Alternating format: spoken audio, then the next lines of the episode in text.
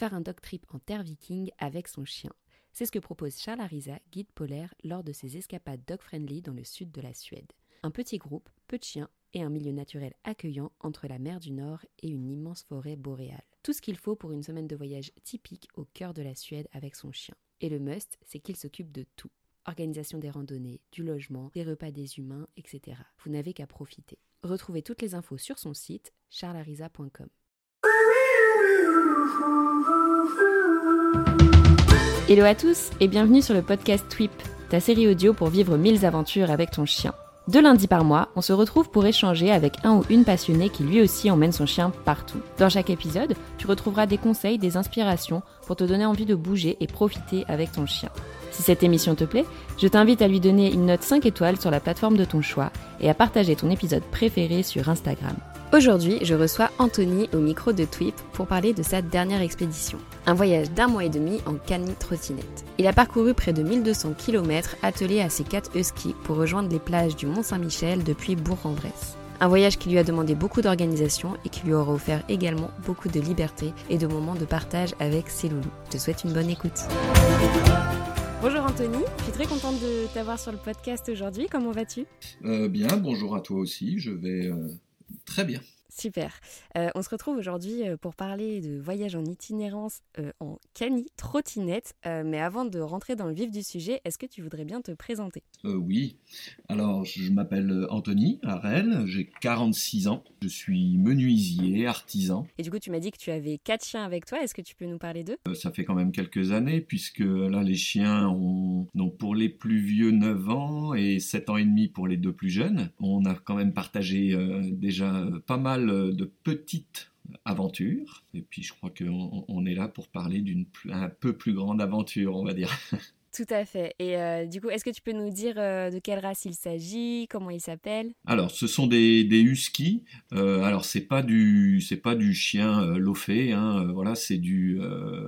moi, je dis souvent que c'est c'est du bâtard du coin. Ça veut dire que c'est des nordiques avec quand même quelques croisements. Donc quand je dis nordique, euh, ça veut dire que c'est des chiens qui ont quand même un sous-poil que pour affronter l'hiver tout simplement. Les deux premiers c'est euh, donc Luma, c'est la femelle, et Buzz, donc comme euh, Buzz l'éclair. Donc on a choisi bien sûr avec les enfants hein, leur prénom. Et les deux qui sont arrivés après, on a Happy et Choco, Big Chocolat, son, nom entier.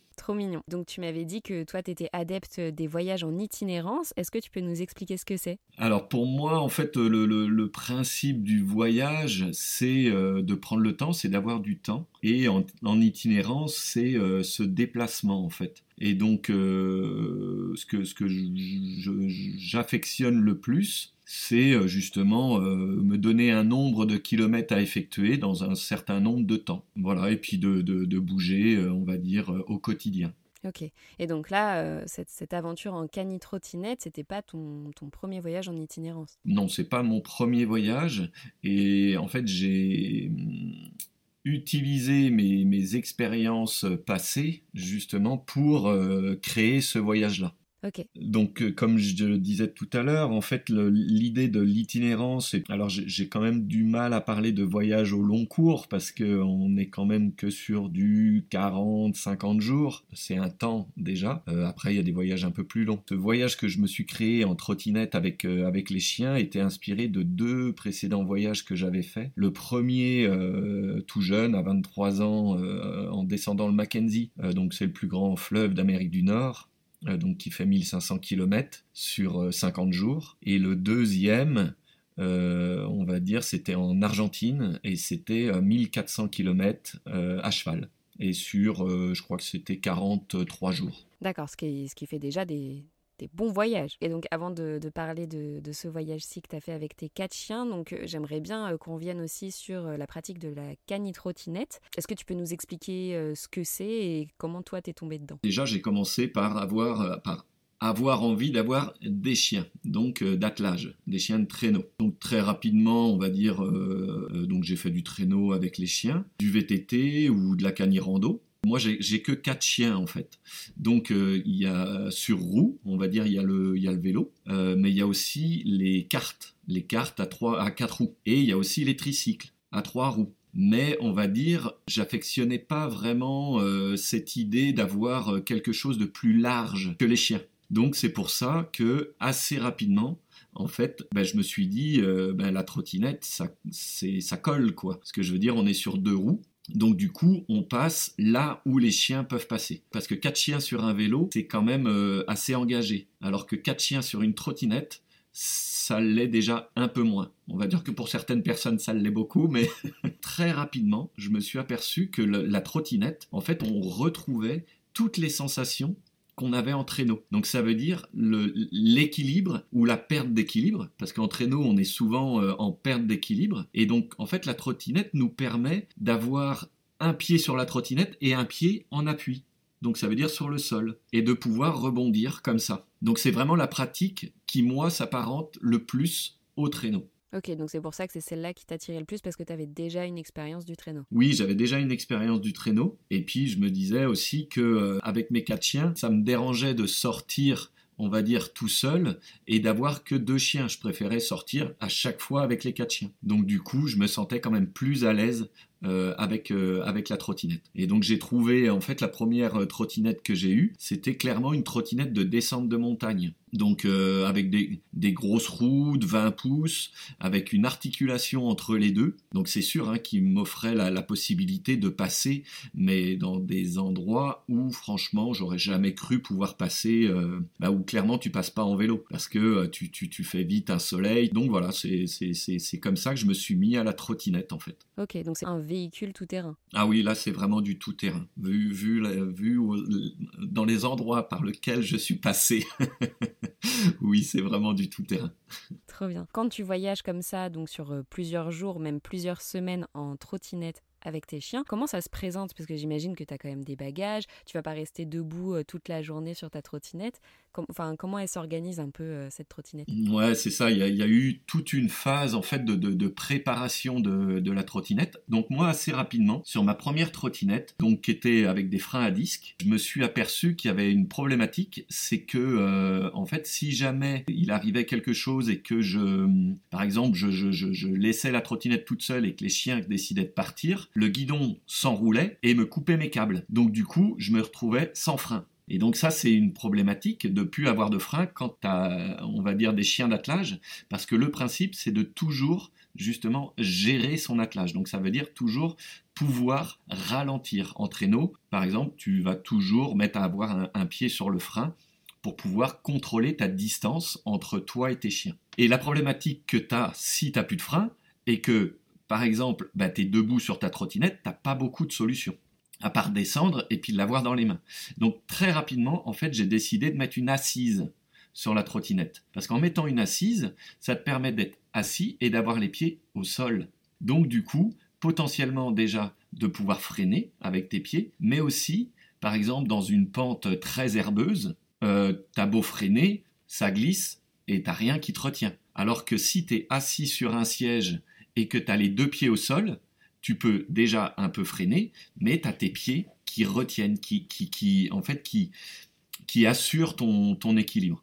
Donc la première chose que j'ai fait, c'est avoir un siège en fait sur ma trottinette. Donc ça veut dire rajouter une potence et mettre l'assise. Donc pour, pour continuer en fait toute la préparation en fait de la trottinette, la potence m'a permis d'avoir un porte-bagages, de pouvoir accrocher un porte-bagages au-dessus de ma roue arrière, donc pouvoir y mettre des sacoches. Et pour augmenter en fait le, ce volume et la possibilité, le, poids en fait de, la cargaison, j'ai mis une remorque monoroue sur l'arrière. Donc avec des petites pattes de fixation, on va dire euh, donc maison parce que le problème c'est qu'on a une roue de 20 pouces, donc c'est quand même c'est grand mais c'est pas c'est pas une grande roue de, de VTT. Et donc du coup, euh, j'ai réadapté des pattes qui m'ont relevé en fait le point de fixation de ma remorque. De ma remorque toujours monoroue pour pouvoir passer partout.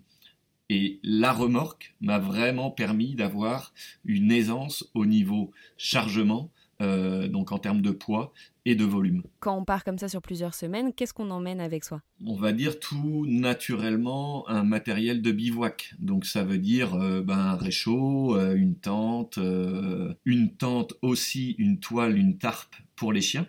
ça, ça prend tout de suite un petit peu de volume. La, toile qui, que j'ai prise pour les chiens plus lourd, par exemple, que ma tente, puisque on se retrouve avec des arceaux, bah, des, des, piquets. La toile en elle-même est relativement plus costaud et plus grande, euh, avec des piquets euh, aussi euh, plus costauds pour la prise au vent. Il y a aussi le fait que j'ai 46 ans et que j'ai décidé de partir confortablement. Donc pour partir confortablement, je me suis aussi rajouté une petite table, une petite table pliante et une chaise aussi. Donc je dis pas petite chaise parce que c'est une, euh, grande chaise. C'est une chaise en fait euh, comme on peut imaginer une, chaise pliante de, camping, mais en mode euh, confortable. Donc à elle seule, la, chaise pèse 2 kg, quoi, 2 kg et demi presque. Et ce que je veux dire, c'est c'est une chaise pliante que tu peux basculer pour pouvoir euh, siester, donc ça veut dire euh, te mettre en mode repos euh, allongé et avec même un, repose-pied. Donc il y a, ça, ça c'est l'aspect on va dire confort.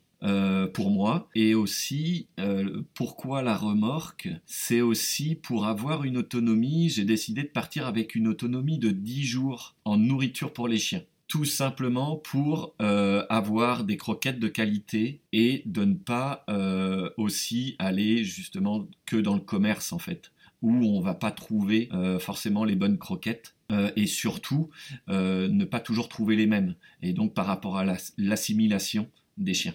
Ouais, et puis j'imagine 10 jours de croquettes pour 4 huskies ça représente 17 kilos. C'est pas négligeable. Et puis, euh, voilà, c'est de la croquette euh, Royal Canin, pour le citer, dans le sens où euh, c'est des.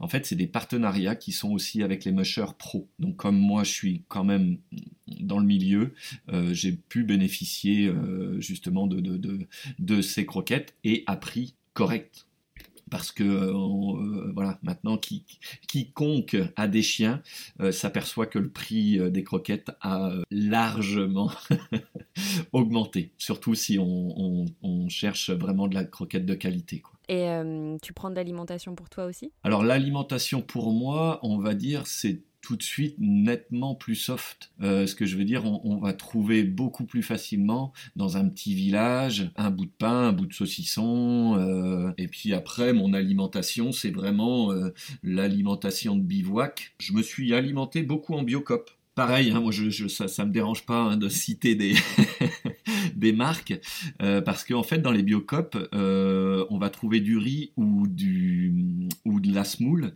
euh, déjà préparée. Donc on va dire, on va pas se retrouver juste avec un riz de base et puis une semoule de base. Donc ça c'était plutôt confortable quoi. Donc sur l'essentiel du, périple, là j'ai dû me faire trois ravitaillements en, en dans, dans, des, dans des villes, on va dire, de taille moyenne. Pour repartir un peu sur euh, la naissance de ce projet, est-ce que tu peux nous dire bah, comment tu as eu cette idée, enfin même comment vous avez eu cette idée, puisqu'à la base, ce n'était pas un projet euh, seul. Comment ça s'est organisé, comment vous avez choisi votre itinéraire, etc. Alors, si je fais un petit peu la, la, la, genèse vraiment du, tout début, alors c'est vrai que euh, moi j'ai eu cette idée-là en me disant, ben, j'ai quatre chiens, j'ai que quatre chiens, je suis pas musher professionnel, et euh, donc j'avais cette idée hein, d'aventure, on va dire, de, de, de, de voyage euh, d'une certaine distance. Mais assez rapidement, je me suis dit que partir en Suède ou en Norvège en plein hiver, euh, ça allait pas le faire. Quoi. Ce que je veux dire, mes quatre chiens, moi tout seul, un traîneau, le chargement, c'était pas compatible. Donc du coup, bah, je me suis dit, bah, je pratique on va dire, euh, sur roue, bah, je me suis dit, bah, euh, je reste en France et puis euh, je me fais une petite traversée de la France. Donc j'en parle à mes, à mes copains mushers et puis j'ai deux copains qui m'ont dit, bah, on a envie de venir nous aussi. Et donc du coup, voilà, on s'est, on s'est dit, ben, on, se prépare nos, on part en trottinette, on se prépare tout notre matériel là. En fin d'hiver, donc ça veut dire fin d'hiver 2022 on va dire, le, on a eu le, bon alignement de planètes, euh, ce que je veux dire en, termes d'organisation aussi, organisation familiale, euh, perso, euh, au niveau du boulot, et, on s'est donné un an pour, préparer le matériel, la préparation des chiens, vu qu'on partait mi-mars, on va dire qu'on avait toute la saison d'hiver en termes de, préparation physique. Et puis, euh, qu'est-ce que je voulais dire d'autre Autrement, bah, c'était le parcours, l'organisation du, parcours. Et comment vous avez choisi ce, parcours et cet itinéraire, enfin la destination? Le parcours. Euh, donc, je me suis tout simplement dit, euh, ben, je pars, on part de chez nous, donc on est dans le Haut-Jura, à 1200 mètres d'altitude, hein, même si on, habite chacun des villages différents. Les parents de Pierre habitaient justement journant ce petit village de départ, donc à Bourg-en-Bresse, qui est, on va dire, à 45 minutes de chez nous. Donc euh, l'idée c'était euh, de s'éviter cette descente euh, du plateau jusque dans les plaines parce que je trouvais au niveau de l'itinéraire un peu compliqué, on serait tout de suite parti sur les routes sans vraiment pouvoir prendre des chemins. voilà, nos, nos, chemins ici sont pas facilement praticables. On a décidé donc de partir plutôt euh, directement de, la plaine, donc de, Bourg-en-Bresse. Et l'idée, euh, moi je suis breton d'origine, donc c'était de rejoindre tout simplement la Bretagne. Et bien sûr, ne pas descendre dans le sud, parce que le sud qui dit sud dit déjà température plus chaude. Et le point essentiel, de toute façon, pour la réussite du projet, c'est clairement les chiens puisque c'était eux qui nous emmenaient, donc c'était euh, forcément on était obligé de s'adapter à eux. Donc ça veut dire, euh, on va dire, euh, rester dans, des températures clémentes. Aller en Bretagne, et puis le troisième copain Musher est originaire de la Sarthe. Donc on passait aussi par la Sarthe pour, pour, voilà, pour que chacun y trouve son compte, on va dire. Et donc euh, voilà, et puis j'étais, j'ai été en charge moi de, m'occuper de, l'itinéraire. En gros, toute la préparation matérielle, euh, technique, euh, on va dire, c'est les deux copains qui s'en sont occupés. Et moi, je, m'occupais de, toute cette partie, on va dire, itinéraire. Ok, donc l'itinéraire, si je reprends, il part de Bourg-en-Bresse jusqu'au Mont-Saint-Michel, c'est ça? Alors voilà, moi je suis originaire de, l'île-et-Vilaine, euh, mes grands-parents de Dol de Bretagne, euh, donc euh, et mon objectif principal en fait c'était d'arriver sur une plage pour pour pouvoir vraiment profiter de cette ouverture et de, de, pouvoir faire courir les chiens sur une plage. Alors pas forcément de se baigner parce que le husky on va dire n'est pas vraiment un, un chien d'eau. Donc euh, j'ai même pas essayé, j'ai déjà essayé avec eux dans les lacs, mais ça reste quand même euh, voilà compliqué.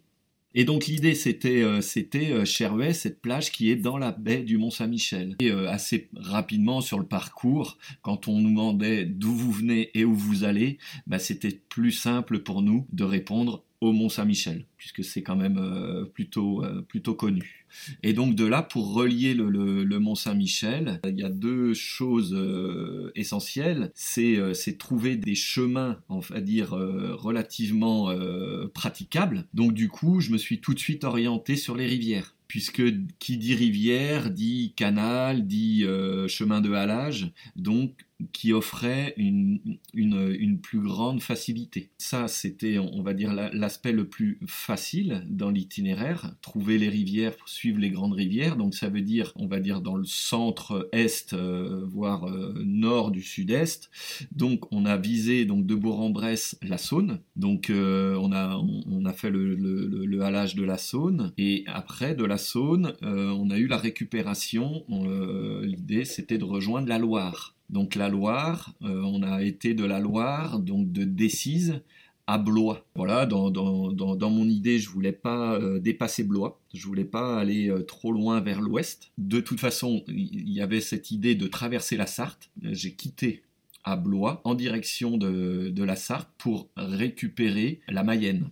Donc, qui se trouve en Mayenne, bien sûr. Donc, les trois grosses rivières que j'ai choisies, c'était ça la Saône, la Loire et la Mayenne on va dire, entre les deux, les transferts, les, euh, transferts, pas les transferts, mais les euh, rejoindre en fait euh, d'une rivière à l'autre. Et là, les difficultés pour, pour, ce, pour ce parcours, en gros, c'est les gros axes de communication. Donc ça veut dire les voies ferrées, les autoroutes et les grosses nationales à éviter. Et donc c'est ça qui, ont orienté, on va dire, le choix de l'itinéraire. Donc pareil, euh, donc on est parti avec un itinéraire grossier et après c'était vraiment du quotidien.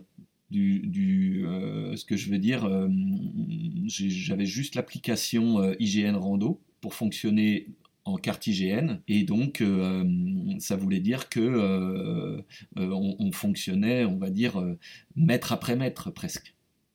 Parce que quand on fonctionne avec des cartes au 1,25 millième, pouvais passer euh, facilement une heure en fin de journée à faire mes repérages euh, pour identifier justement ces gros axes de communication et de trouver les tunnels, les ponts euh, pour, pour pouvoir les traverser. Donc bien sûr que la préparation de la veille ne correspondait pas forcément au chemin pris le lendemain. Parce que comme on fonctionnait euh, vraiment euh, sur, des, bah, échelles euh, très petites. du coup, pouvait m'engager ou on pouvait s'engager sur un itinéraire qui faisait basculer en fait le, le, le, il fallait trouver un autre pont en fait ou un autre mais en règle générale je savais où se trouvaient à peu près les ponts et les tunnels. Ok, trop bien. Et donc si on veut se faire un petit peu une idée de, ce parcours, euh, est-ce que tu peux nous dire combien de kilomètres il y avait au global, combien d'heures de déplacement ou de kilomètres c'était par jour? Enfin, tu vois un petit peu des, chiffres comme ça euh, du périple. Dans mon idée, donc euh, moi j'avais envie de réaliser ces 1000 kilomètres. On va dire que je me suis concentré sur certaines portions et je m'apercevais qu'un 100 km en voiture correspondait à presque un 150 voire un 180 km par les chemins. Du coup, on avait quand même un temps dédié. Voilà, je pouvais pas euh, aller au-delà de, fin avril. Donc je me facilitais le, trajet euh, sur ces gros itinéraires bord de rivière. Ça, ça m'a facilité les choses. Et par contre, entre les deux, l'idée, c'était vraiment d'être au maximum sur les chemins. Donc ça veut dire éviter tout ce qui était goudron.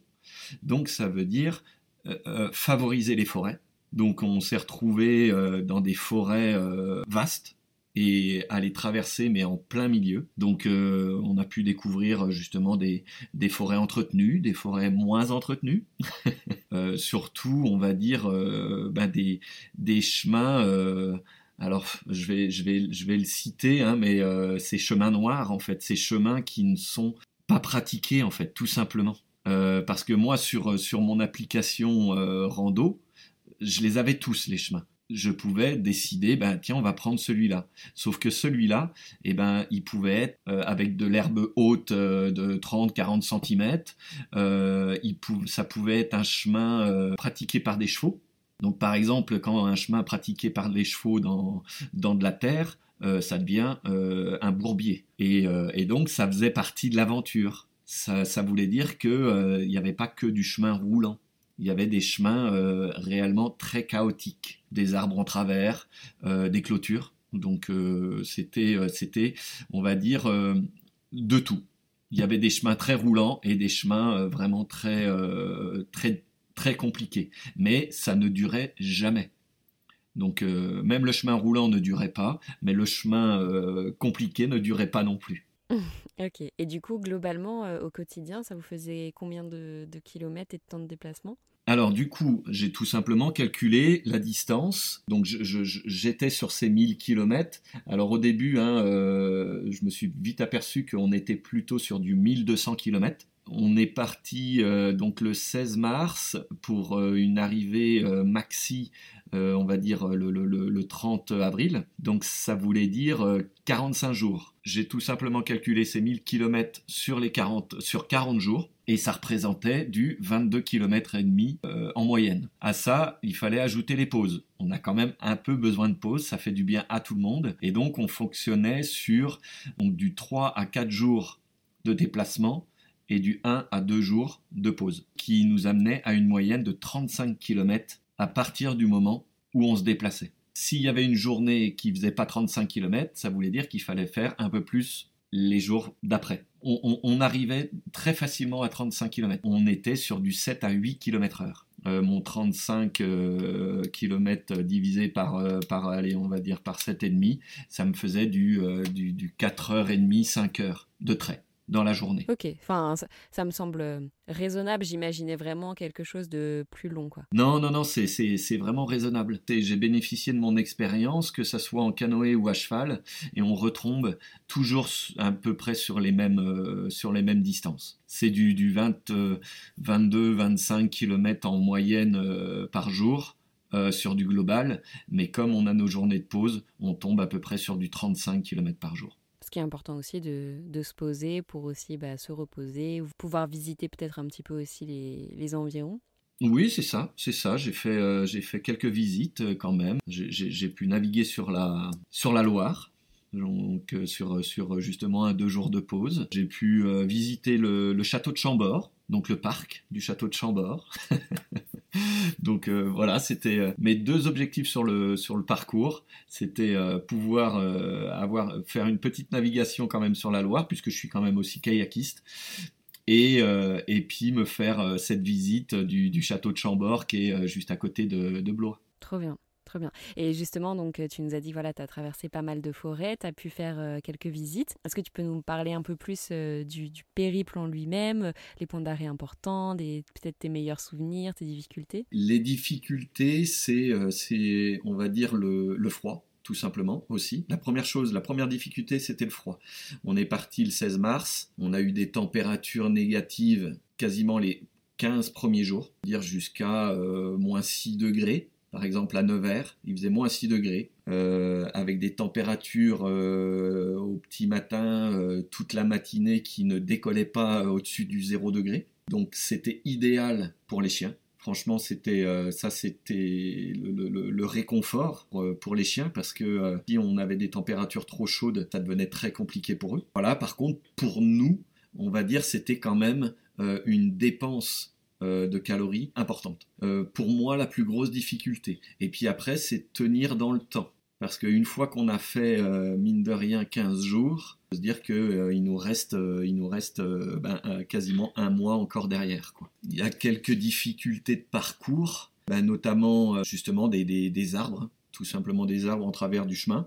Donc ça veut dire les contourner, ça veut dire passer par-dessus avec euh, une trottinette qui fait euh, ben, un ensemble de chargement qui fait entre 80 et 90 kg, presque 100 euh, vraiment pleine charge. Compter la personne, hein, bien sûr, hein, sans me compter moi. Donc voilà, ça c'est les, difficultés, c'est ces chemins un peu pas faciles, pas, très roulants, mais c'est pas facile pour le musher. pour, le, pour les chiens, eux, c'est des... Justement, c'est impressionnant, ils passent partout. Ils passent partout il passe partout. Et avec une, une puissance, une puissance de traction euh, à faible allure qui est, vraiment euh, incroyable. Donc euh, nous, on a juste à suivre derrière. Il faut suivre. il faut suivre si on veut avancer.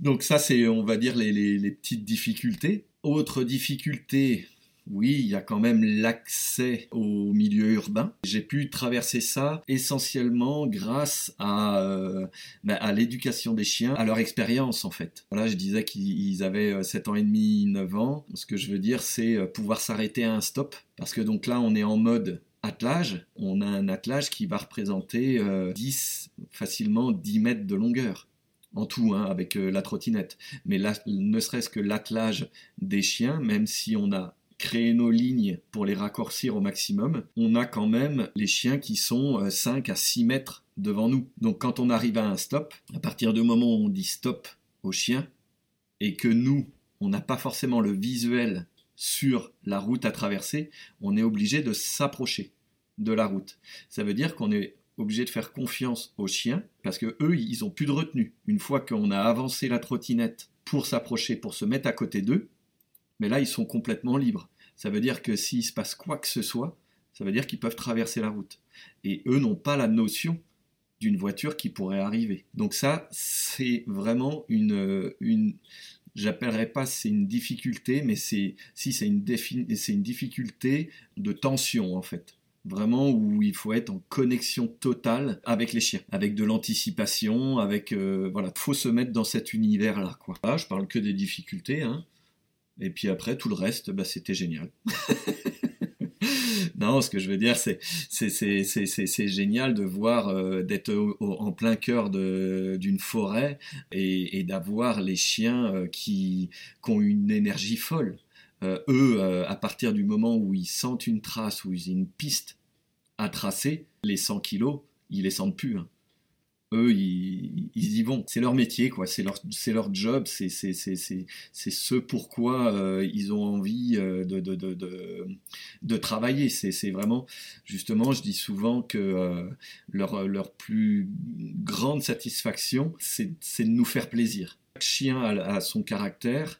on m'a déjà posé la question, bah, j'imagine qu'avec quatre chiens, vous vous sentez en sécurité. On va dire un chien d'attelage, un nordique, c'est pas un chien de garde. Euh, lui, euh, quelqu'un qui va, qui va venir vers lui en mode euh, je te connais, t'inquiète pas, j'ai envie de te caresser, ah ben, il va se mettre sur le dos et puis il va se laisser caresser. Voilà, on n'est pas sur du chien de garde. Moi, mes chiens n'ont pas aboyé pendant 40 jours. Ils n'ont absolument pas, voilà, quelqu'un qui s'approchait. Voilà, ils avaient aucune animosité, rien. Ils avaient juste envie de se faire câliner, quoi. Alors, et les moments les moins sympathiques pour eux, hein, clairement, c'était les villes. C'était les, petites villes parce que, euh, bah, euh, j'étais euh, beaucoup, beaucoup, beaucoup sur eux, en, hyper vigilance tout le temps.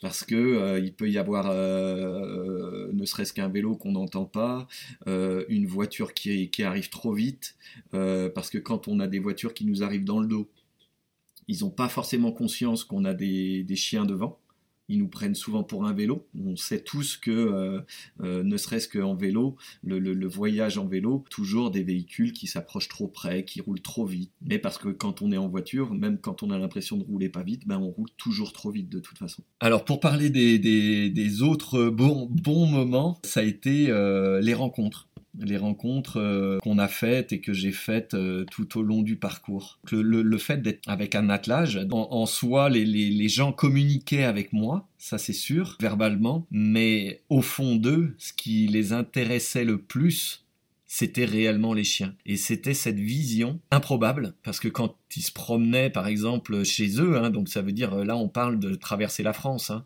donc euh, quand ils se promenaient chez eux, mais c'est quelque chose qu'ils avaient tout simplement jamais vu. Pour certaines personnes, ils avaient, euh, elles m'ont dit qu'ils n'avaient jamais vu un, chien de traîneau en vrai.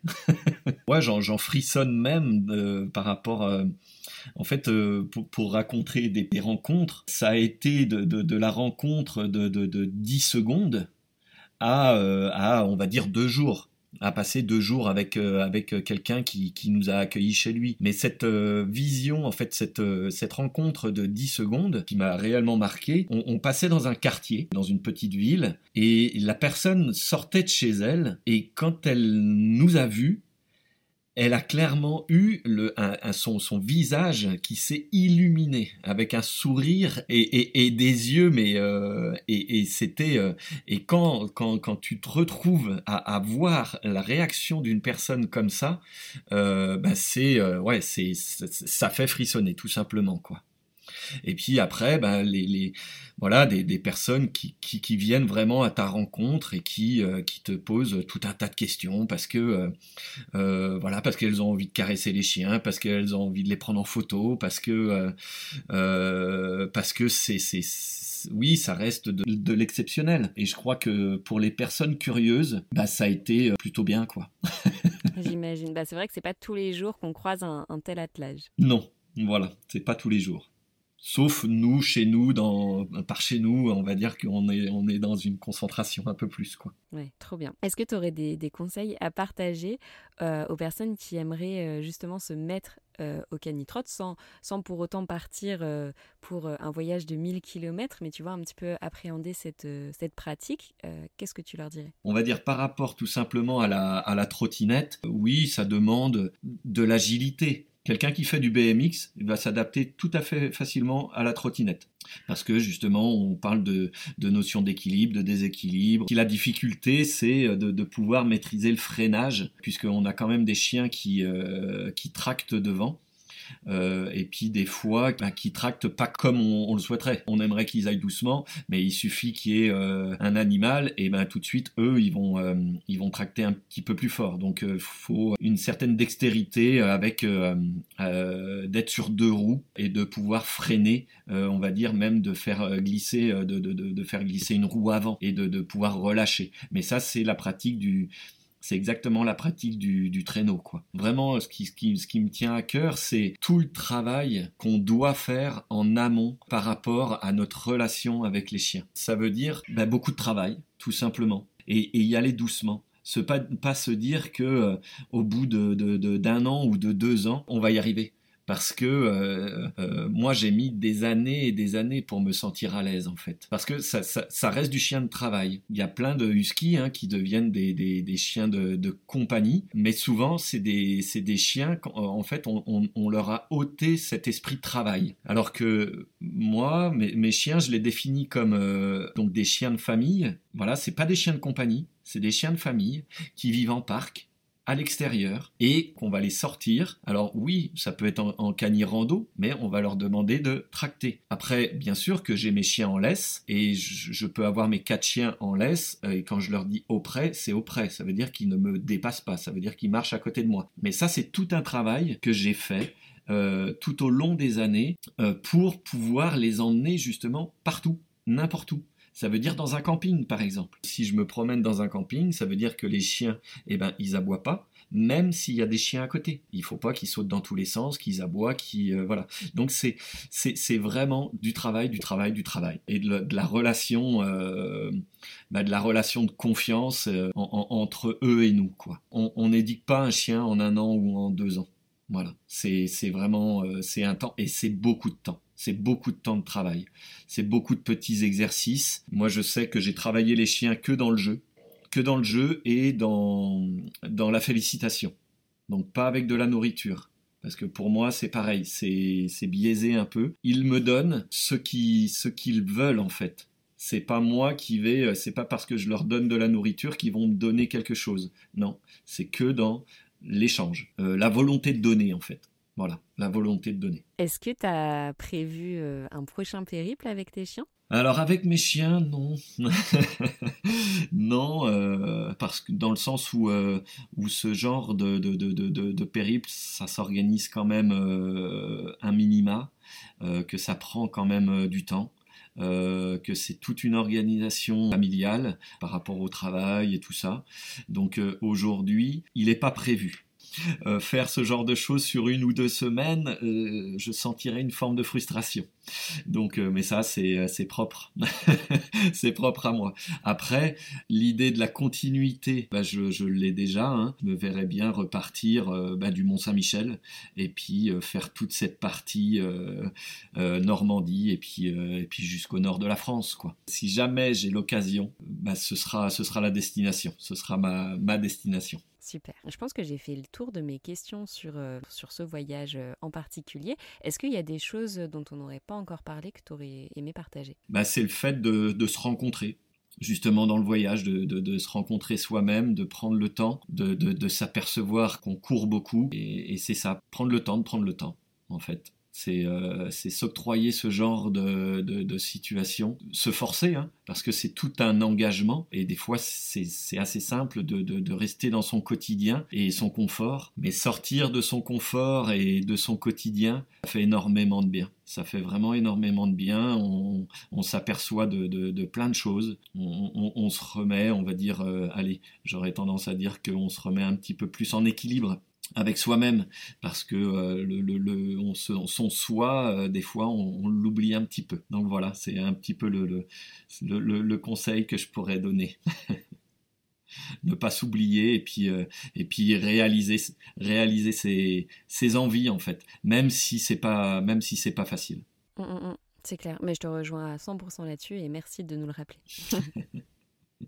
Avec plaisir si les personnes qui nous écoutent ont des questions à te poser, euh, est-ce qu'elles peuvent le faire et où ça? Alors je suis, je communique pas beaucoup. J'adore discuter, j'adore échanger en, direct.